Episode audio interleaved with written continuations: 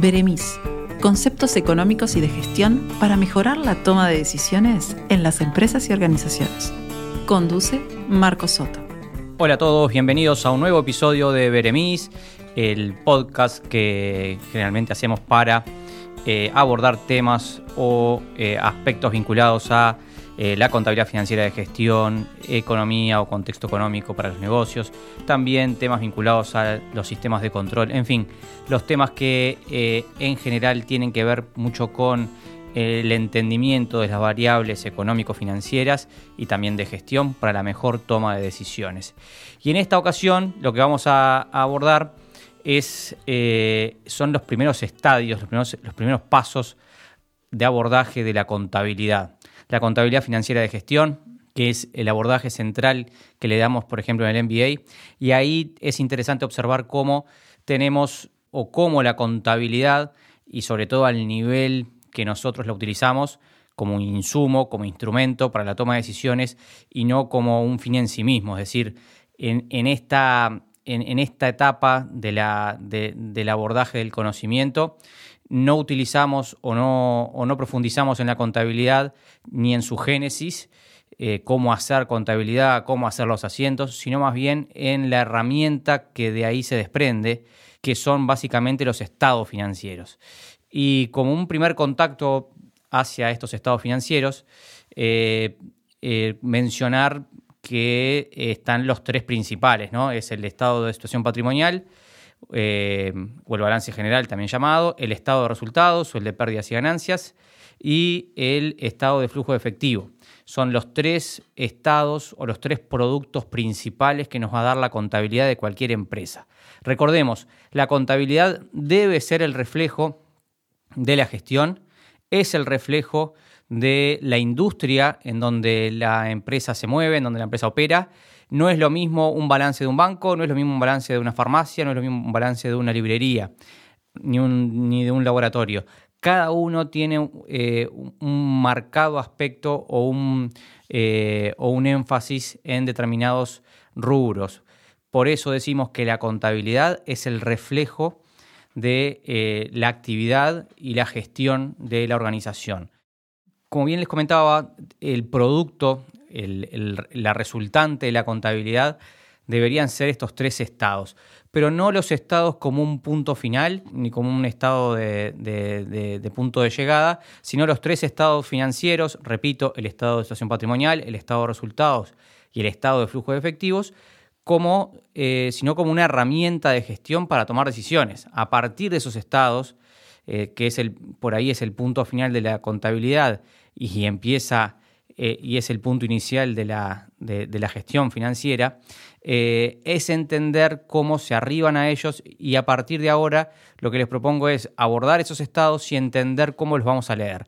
Para eso vamos a eh, repasar conceptualmente qué son cada uno de estos estados, el producto de la contabilidad y luego les propongo ver qué relaciones podemos encontrar entre los diferentes rubros de los propios estados a los que hemos llamado ratios o eh, relaciones entre eh, los diferentes rubros, repito, para eh, un mayor análisis una profundización del análisis. Bien, si tenemos que, distinguir o, comenzar con el análisis, está bueno empezar abordando el estado de situación patrimonial y el estado de resultados, como dos de los estados principales, repito, de la contabilidad el estado de situación patrimonial, que es un estado de llegada y es, una, es un estado donde se, recopila y se compila la información contable, eh, que surge obviamente de los asientos contables, es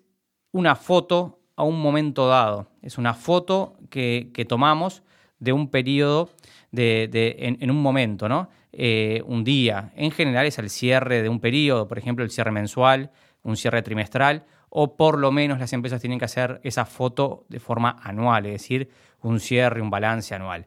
¿Qué vamos a encontrar dentro de, del estado de situación patrimonial? Y bueno, es simple, el estado de situación patrimonial es justamente eso, cómo está mi patrimonio, cuál es la situación de mi patrimonio. ¿Cómo voy a definir patrimonio entonces? Es, es la clave. Y allí el patrimonio, que intuitivamente ustedes podrán imaginar qué es lo, que es mío, ¿no? lo, que, lo que yo tengo, lo, propio. El patrimonio va a estar definido como eh, sobre los bienes y derechos sobre los cuales tengo disposición, y a eso vamos a llamar activos, vamos a profundizar un poquito en el concepto de activos, y le voy a restar mis deudas. ¿Se entiende? Es decir, por tanto, el patrimonio que es, es lo que realmente tengo, es decir, lo, es, la, es lo, que, lo, que, lo que es mi propiedad neta, eh, eh, se define como activos menos pasivos o eh, sobre aquellos rubros en los cuales tengo derechos, menos sobre mis deudas. ese es el estado de situación patrimonial, entender cuáles son mis bienes y derechos, esos son los activos, cuáles son mis deudas, eh, esos son los pasivos, mis obligaciones, y por diferencia va a surgir mi patrimonio. Bien, eh, cuando nos enfrentamos a un estado de situación patrimonial, cuando nos enfrentamos a un estado de situación patrimonial, lo primero que nos vamos a encontrar es con los activos. Por tanto, este estado, el estado de situación patrimonial, que es una foto a un momento dado, es listar, es listar en primera instancia todos mis activos. Eh, que es con lo primero que nos vamos a encontrar. Por supuesto, y en general lo vamos a encontrar ordenados esos activos, ese listado de activos, ese inventario de activos, lo vamos a encontrar ordenado. ¿Cuál es el criterio generalmente aceptado para ordenar los activos? Por orden de liquidez, es decir, aquellos activos que son más líquidos, más próximos a ser convertidos en efectivo, van primero. Y obviamente vamos, eh, van decantando y, vamos a llegar a aquellos activos que son menos líquidos o que son más difíciles de convertir en efectivo. ¿Se entiende? De modo que eh, nos vamos a encontrar, abrimos el estado de situación patrimonial y lo primero que nos encontramos es ese listado de activos en general, el primer rubro que encontramos, por ser el más líquido y por el que tiene, y porque la, inmensa mayoría de las empresas lo tienen, es lo que llamamos disponibilidades o equivalentes a disponibilidades, que básicamente es la caja, eh, son bueno, hoy caja ya casi no existe por, el tema de la inclusión financiera, pero básicamente son los bancos, la cuenta corriente en los bancos, las cajas de ahorro, eh, son activos que son fácilmente convertibles en efectivo. Por ejemplo, si yo tuviera un plazo fijo a 30 días y lo puedo cancelar, eh, en fin, eh, todos, todos, letras del tesoro, en fin, todos activos muy líquidos que los puedo convertir o que son cash o que los puedo convertir en cash de forma rápida. Disponibilidades va a ser el primer rubro que en general vamos a encontrar dentro de, eh, dentro de los, los, activos de las empresas cuando abrimos el estado de situación patrimonial. Luego va a depender mucho a qué se dedique la empresa. Si la empresa se dedica a, a tener un proceso productivo, es decir, que produce algo, o la empresa se dedica a la reventa de bienes, de mercadería, es decir, que compra y vende mercadería, bueno, en general vamos a encontrar allí eh, lo que llamamos bienes de cambio o los inventarios, los stocks. ¿sí? Por tanto, una empresa que eh, lo que hace es producir, producir mm, eh, cualquier proceso productivo que se les ocurra, que, haga, por ejemplo, panificados congelados, y bueno, allí va a tener dentro de su stock, dentro de sus inventarios que, están dentro del activo, va a tener, por ejemplo, materias primas o materiales, va a tener la harina, la levadura, la sal, etcétera, y también va a tener productos terminados, es decir, el, producto que va a comercializar y que todavía de algún modo no, ha logrado colocar o distribuir a sus clientes. Eh, en este caso pueden ser grandes superficies o intermediarios. ¿Se entiende? Allí tenemos los bienes de cambio, eh, eh, básicamente lo que son mm, productos terminados o materias primas. Eh, hay varios criterios para evaluar, para evaluar eh, las mercaderías, ¿no? Em, eh, y esto es un, siempre es una, como una, una disyuntiva contable y un, y, un, método de abordaje. Ahí vamos a tener dos, dos, tipos de, de criterio. el criterio FIFO, que es First In, First Out, que es básicamente eh, los, artículos más antiguos o los que tienen más, más antigüedad dentro de la góndola o dentro de mi depósito se, registran como vendidos primero. Eh, eh, en este caso, el valor del inventario va a ir reflejando el stock más reciente de bienes producidos. Es decir, si yo voy, a medida que voy vendiendo, voy bajando de mi stock los más antiguos en tema de costos, obviamente cuando saco la foto al cierre, eh, voy a tener eh, reflejado el costo del stock más reciente de los bienes producidos, porque los antiguos ya los he dado de baja. Y después tenemos el LIFO, que es Last In First Out, que en realidad es el, es el inverso al FIFO. Em, simplemente es un, método, una forma de valorar o de evaluar mis stocks de forma, desde el punto de vista contable. Bien, en el activo teníamos entonces las disponibilidades, los bienes de cambio o los stocks.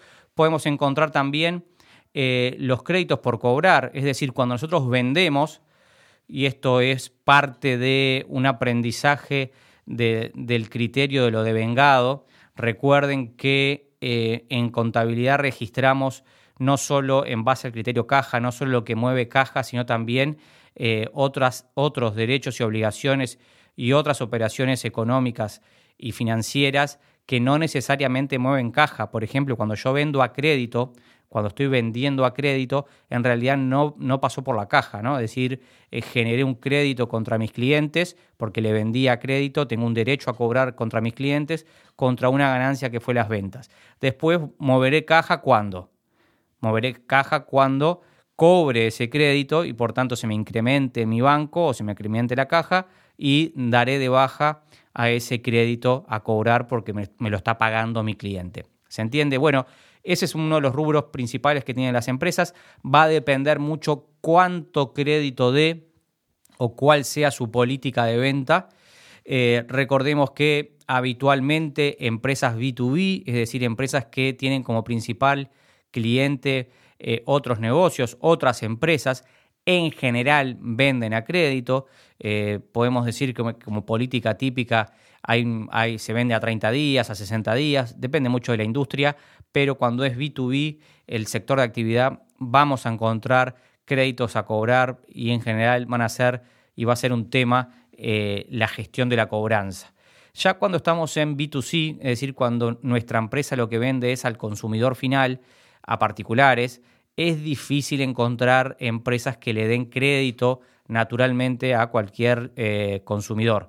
Eh, de modo que los créditos por cobrar en empresas B2C tenderán a ser menores proporcionalmente eh, versus los que son B2B.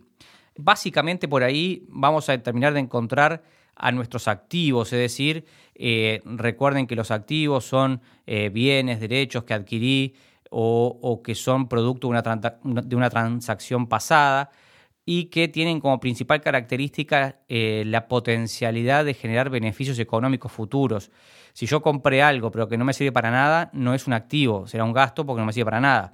Ahora, si, si de esa adquisición yo espero recibir un, retorno, posiblemente está hablando de un activo. Cuando yo compro harina para hacer pan, lo que estoy haciendo es comprar eh, mi materia prima. Por tanto, estamos hablando de un activo porque espero un beneficio económico futuro de esa harina que estoy adquiriendo.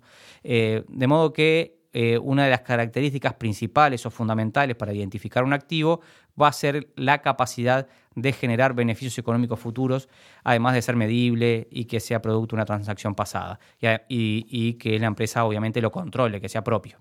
Eh, hasta ahí vamos, podemos ver en términos generales los rubros principales que vamos a encontrar en lo que llamamos activos corrientes. Los activos corrientes, recuerden que son todos los activos que una compañía tiene eh, y que tiene la expectativa de realizar, es decir, de convertir en efectivo en los próximos 12 meses. Eh, los que tienen, digamos, la, probabilidad de convertirse antes a, efectivo, antes de los 12 meses.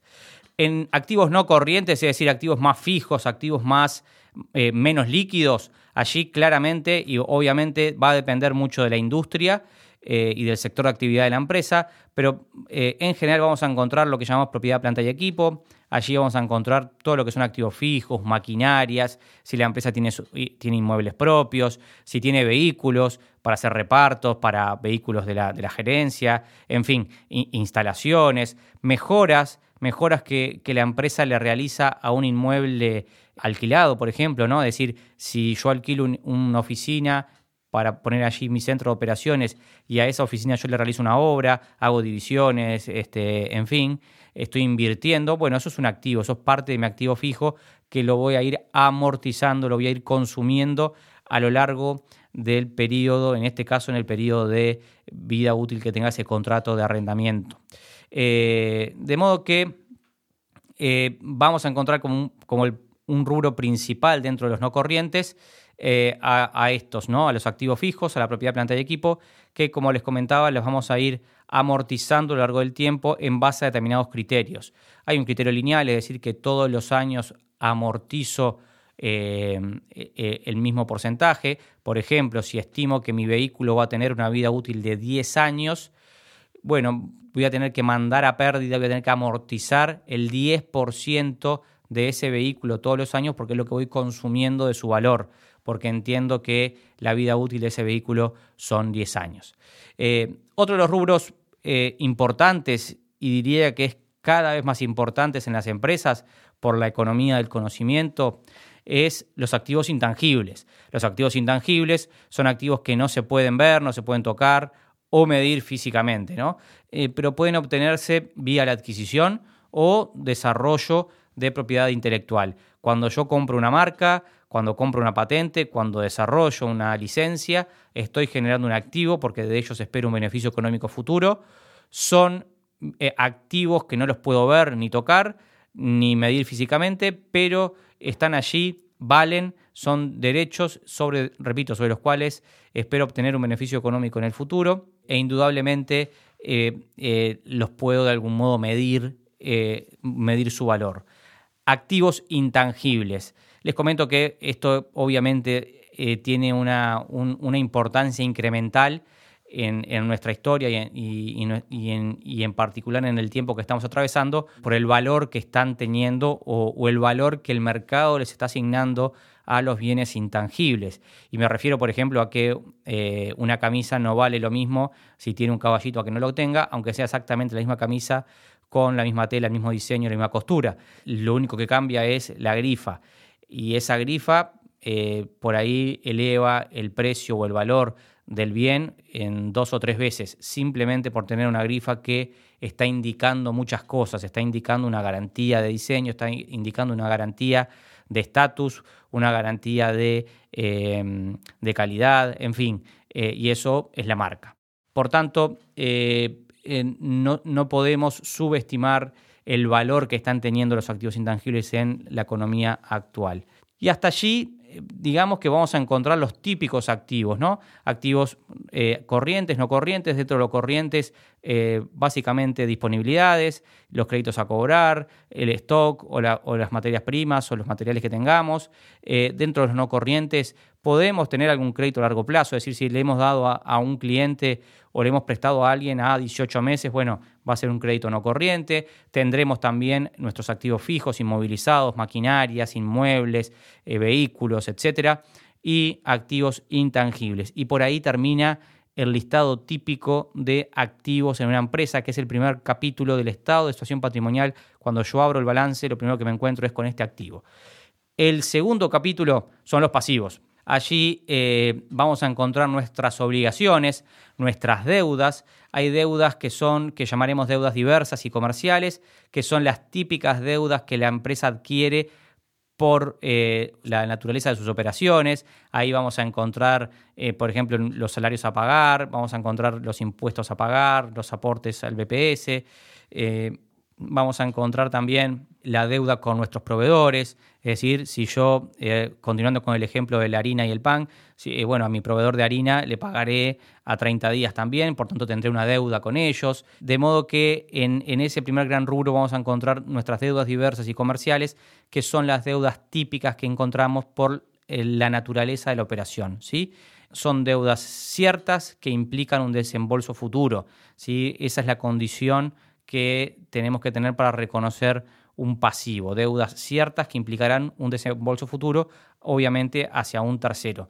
Em, decirles que eh, el reconocimiento de pasivos, eh, obviamente las empresas los tienen que tener en el radar, tienen que ser contabilizados, tienen que ser reconocidos, no pueden ser ocultados los pasivos, pero eh, el ocultamiento de pasivos, como, siempre decimos, es de corto plazo. Si una empresa oculta un pasivo, obviamente para lo que la empresa es un pasivo, para otro, para un tercero será un activo, ¿sí? será un derecho a cobrar. Por tanto, alguien te va a venir a golpear la puerta y querrá cobrar esa deuda.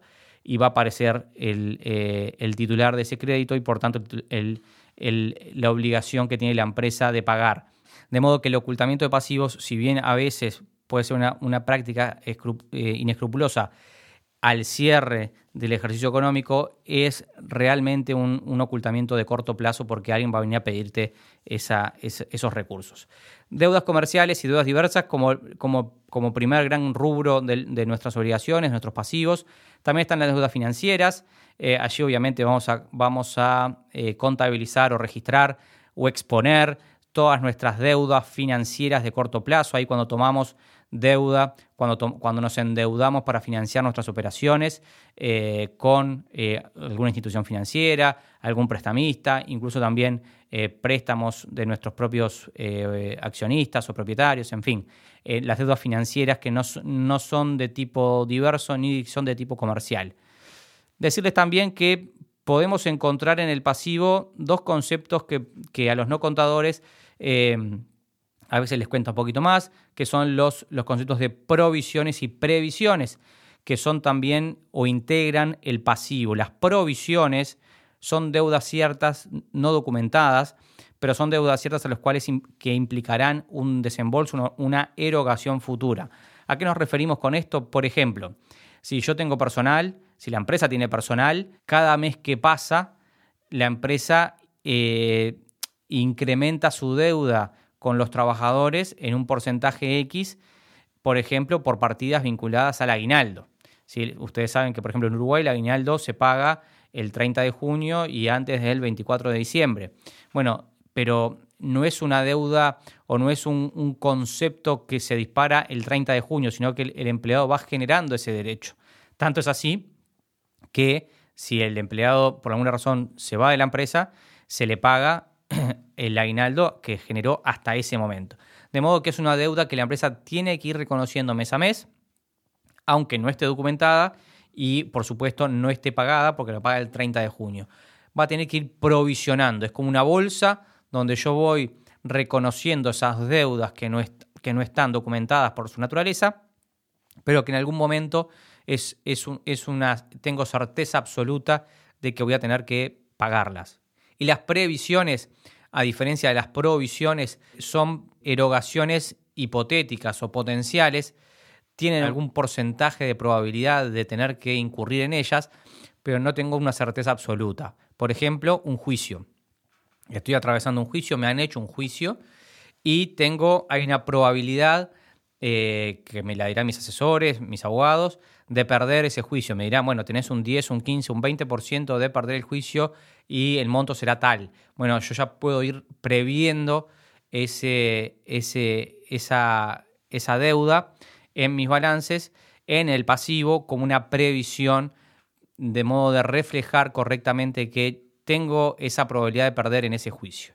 Pasivos son eh, obligaciones que yo tengo y que obviamente pueden ser clasificadas, como vimos en el caso de los activos, entre corrientes y no corrientes. Los pasivos corrientes son aquellos que tienen un vencimiento menor a 12 meses y los pasivos no corrientes son aquellos que tienen vencimiento mayor a 12 meses. Y ahí se nos fue el segundo capítulo del estado de la situación patrimonial. El primero eran los activos, que es lo primero que nos encontramos cuando abrimos el estado de situación patrimonial. El segundo capítulo eran los pasivos y como les comentaba al comienzo, eh, los activos menos los pasivos son mi patrimonio. El patrimonio refleja, primero, por diferencia eh, entre activos y pasivos, pero allí también es interesante porque aparte de ser la diferencia entre activos y pasivos, refleja un poco el vínculo que tiene la empresa con sus accionistas. ¿A qué me refiero con el vínculo? Y bueno, allí vamos a encontrar, eh, por ejemplo, los aportes de capital que han hecho los, los propietarios, accionistas, en caso de ser una sociedad anónima o una sociedad por acciones, o los socios, en caso de ser sociedades más personales, tipo sociedades de responsabilidad limitada. Es decir, en, el patrimonio vamos a encontrar los aportes de capital y vamos a encontrar también, entre otros rubros, cómo puedo, eh, cómo mi patrimonio puede disminuir o aumentar. Va a disminuir o aumentar en función de mis resultados. Es decir, si a la empresa le ha ido bien o le ha ido mal. ¿Se entiende? Por tanto, eh, ese, ese, bolsón de, de, resultados, a que llamamos resultados acumulados no distribuidos, también van a estar dentro del rubro patrimonio. Eh, cuando digo resultados acumulados no distribuidos, es porque una alternativa que tienen las empresas, y hasta saludable, digamos, porque por algo han invertido, es que si la empresa ha dado ganancias, sean distribuidas una parte de esas ganancias a los accionistas como retribución del capital. De modo que en el patrimonio vamos a ver los aportes que han hecho los accionistas, los propietarios, vamos a ver los resultados que ha, que ha generado esta empresa a lo largo del tiempo y también de forma neta o neteados vamos a ver las distribuciones que se han ido haciendo como retribución de los aportes de capital a lo largo de la historia. Hasta aquí el estado de situación patrimonial, activos, pasivo y patrimonio, balance porque, porque balancea, porque cierra, porque el activo es igual a pasivo más patrimonio o porque activo menos pasivo es igual patrimonio, como quieran verlo. La ecuación básica contable de partida doble que balancea perfecto en el estado de situación patrimonial. Estado de situación patrimonial era el abordaje de este, de este episodio de Beremis. En los próximos o en otros vamos a continuar profundizando en los siguientes estados financieros. Hasta pronto. Beremis, un podcast de Marcos Soto, una producción académica de la Universidad Católica del Uruguay, UCU Business School, grabado en estudios del Centro Ignis. Locución adicional, Natalia Spasandín. Sonidista Martín Lazarov, Uruguay 2023.